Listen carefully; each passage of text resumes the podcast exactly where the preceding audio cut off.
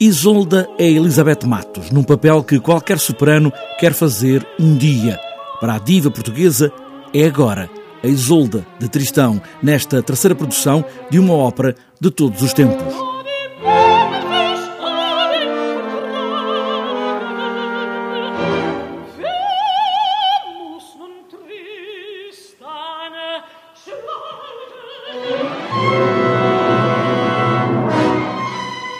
É o momento uh, de, de, maturidade uh, para abordar um papel como este, um, grande papel, o papel que, que, qualquer soprano dramático quer fazer.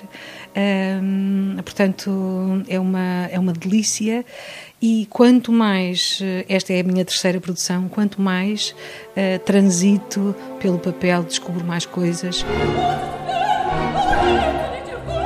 Três atos que terminam no amor sublime, o amor para além do amor. Só a morte pode confortar este amor, divino para além de todos os domínios, o amor pelo amor.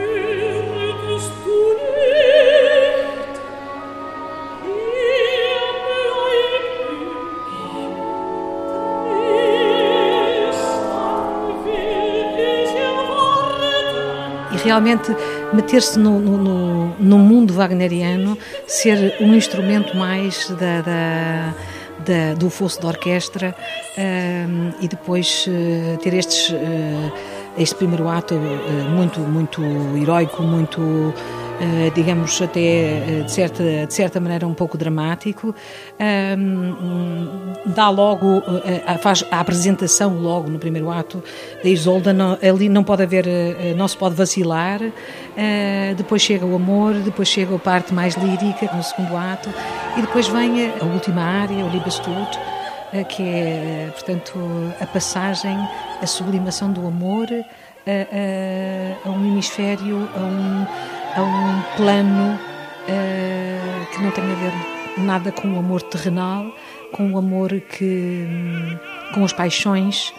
É sim amor, amor no sentido muito mais abrangente, no sentido que tudo é possível e que por este amor se pode renunciar à vida. Tristão e Isolda, a lenda medieval de um amor sem limites, para além do homem que Wagner fez sobreviver, para além da lenda, em ópera para além dos nossos dias.